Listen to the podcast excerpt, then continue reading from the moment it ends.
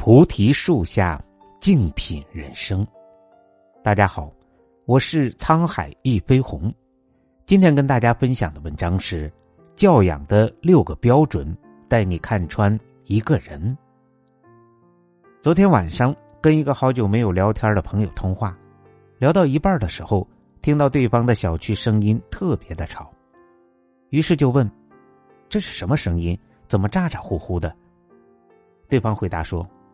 小区里有时候有些人经常说话大嗓门有时候小区很多大妈跳广场舞，声音大，有点吵。听完他的回答，我突然想到一个问题：怎么判断一个人是否有教养呢？一，公众场合不要大声喧哗，制造噪音。我记得有一次坐火车。火车从北京到云南将近四十个小时。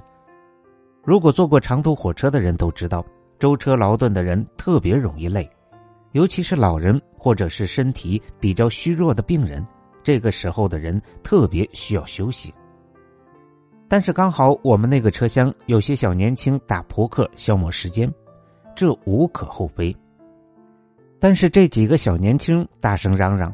隔壁的车厢都能听到他们争论输赢、出牌嘈杂的声音。不一会儿，有些乘客就开始提醒这帮人照顾一下别人的感受，不要吵着别人休息。刚开始还起点作用，但是后来还是回到老样子，该嚷的嚷，该吵的吵。那一刻，我就想到了一个概念：没有教养。衡量一个人是不是有教养。看他在公众场合是不是体谅别人的感受，比如不大声喧哗，不制造噪音。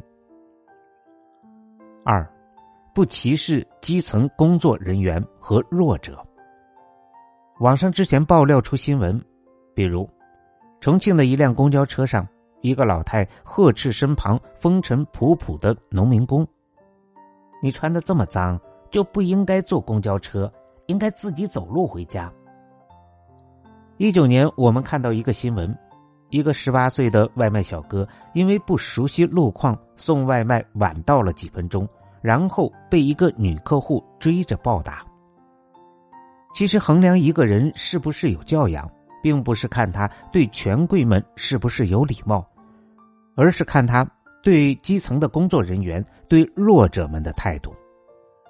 有些人可能当着权贵的面或者在镁光灯下。表现的人模人样，但是转过身，因为服务员上菜慢了，就破口大骂，其秉性和修养就暴露无遗。杨绛先生有一句话说的太好了：“只有身处卑微的人，才能看透世间百态。”三，去别人家做客，不乱翻东西。春节在家，听到表妹谈到自己家丢了东西。有时候家里来客小孩比较多，家用电器就会被亲戚家的小孩破坏了。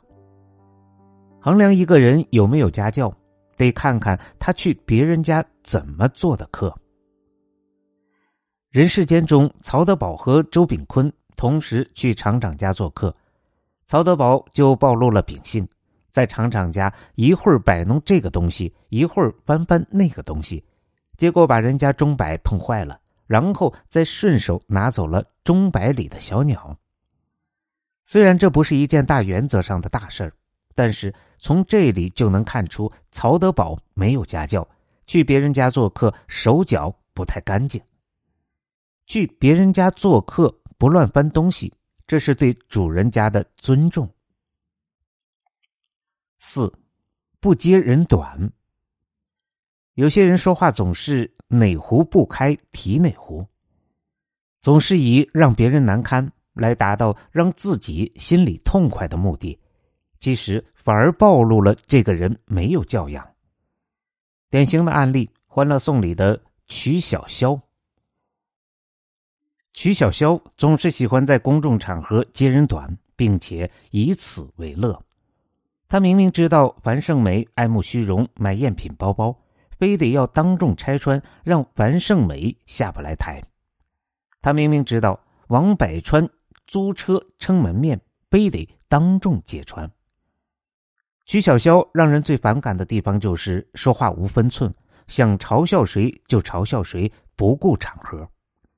后来他才反省到自己从小爹妈不管，没人教，以捉弄别人来满足自己的存在感。但他没有意识到，这种行为其实是在伤害别人的自尊心。五，爱护公共物品和环境。说说前几年认识的一个朋友。那时候大家一起去公园玩，这个朋友边看公园美景，边嗑瓜子，边扔瓜子壳，这种行为让我们都傻了眼。我诧异的问：“你能不能用一个袋子把瓜子壳接住啊？你这么乱扔瓜子壳，给清洁工阿姨带来多大的工作负担？你看看这地凹凸不平，犄角旮旯又多，多难扫啊！”那个朋友瞥着眼睛回答：“如果我不扔垃圾，这些清洁工从哪儿有这份工作呀？这是体现他们价值的时候啊！”就因为这一件事儿，我就把那个人的教养看清了。看一个人有没有教养非常容易，就看他日常生活中的小事儿，看他怎么去做。这几年报道，每当五一、十一小长假之后，有些景区的清洁工人。吊着锁链在悬崖峭壁上清理游客扔的垃圾。之前辽宁卫视报道，华山的清洁工人每年悬崖峭壁清理一百八十吨的垃圾。这些垃圾不是从天而降，全部都是这些游客们扔下的。在这些悬崖峭壁的景区，你每多扔一个垃圾，对于这些清洁工来说，就多了一份生命的危险。这些身挂锁链清理悬崖峭壁的清洁工，他们上有老下有小，你们在这儿扔垃圾的时候，何曾想过他们工作的艰辛？何曾想过他们的人生不易？有些人别看在城市里穿戴得光鲜亮丽，但是一到景区，所到之处都是满地的垃圾。这个时候最能看出谁有教养，谁没有教养了。六，对方说话不打岔，认真倾听。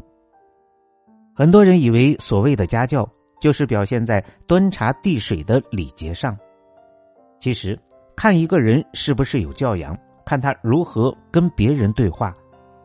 我上学的时候遇到了这样一个同学，他从来不认真听我们讲话。比如，我刚跟他打开了一个话匣子。刚开了一个头，他立刻打断你的话题，跟你扯别的地方。你好不容易等到一个机会，接着说一句，他又开始打断。就这样，我跟他没有任何的交谈欲望，只能听着他一个人叽叽喳喳的说个不停。其实这是一种没有教养的表现。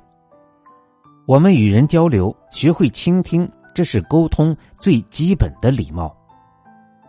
看一个人是否有教养，就是从他行住坐卧的小事看他对待弱者、对待底层人的态度。这些全部得靠父母耳濡目染的影响。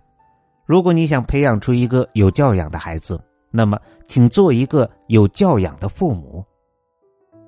上述六个衡量是否有教养的标准，你学到了吗？感谢您的收听。本节目由喜马拉雅独家播出。